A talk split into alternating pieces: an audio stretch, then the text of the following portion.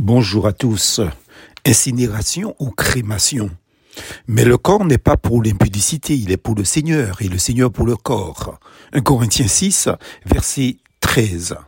Tout le monde se souvient ou a entendu parler de l'horrible phrase d'un homme politique raciste et antisémite français sur le peuple juif, dont je tairai le nom ici afin de ne pas lui faire honneur.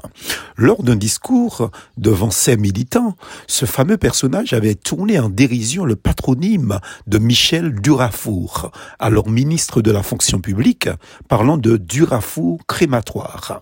Si la crémation et l'incinération sont souvent confondus, c'est parce que ces deux procédés sont semblables. La crémation consiste à brûler le corps d'un humain décédé dans le fou d'un crématorium. L'incinération est plutôt une technique de transformation utilisée pour traiter les déchets.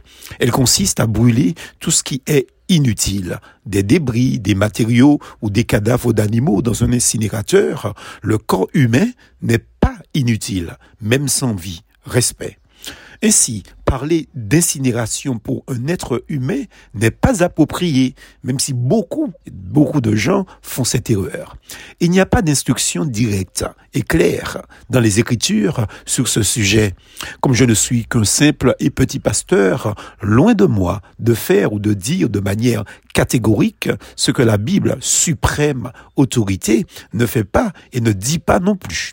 Cependant, comme pour tous les autres sujets, on peut comprendre la pensée de Dieu au travers de divers passages. La parole de Dieu montre que Dieu a toujours égard au corps du croyant.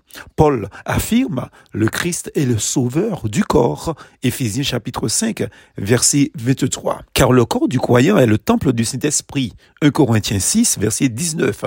C'est la raison pour laquelle le croyant ne s'appartient plus lui-même, car il a été ou racheté à grand prix et il doit glorifier Dieu dans son corps. Cette présence du Saint-Esprit dans le corps du croyant est même la raison pour laquelle celui-ci, c'est-à-dire son corps, sera ressuscité. Romains chapitre 8, verset 11. Les exemples de l'écriture relatant ce qui est arrivé lors de la mort de croyants montrent les soins qui sont normalement reconnus. Premièrement, Dieu lui-même a enterré Moïse. Deutéronome 34, verset 6. Deuxièmement, le croyant Lazare, en Luc 16, a été porté par des anges dans le sein d'Abraham. Donc son corps, n'est-ce pas?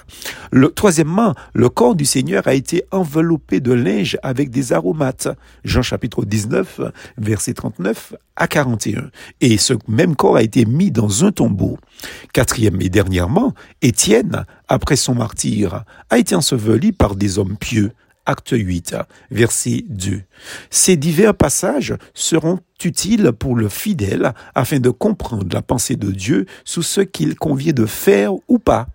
Quant à celui qui n'est pas croyant, personne ne peut penser disparaître et échapper à Dieu par la pratique de la crémation. Au jour dernier, même la mer rendra les morts qui sont en elle, de même que la mort et le Hadès. Apocalypse 20, verset 13. Le Hadès est dans la Bible un mot vague pour indiquer le lieu invisible où les âmes vont après la mort. Le corps est pour le Seigneur et le Seigneur pour le corps. 1 Corinthiens 6, verset 13. Tel est notre texte de base. Donc le corps appartient au Seigneur et pas à nous. C'est pourquoi il faut le traiter avec respect. Mais ceci s'applique aux vivants.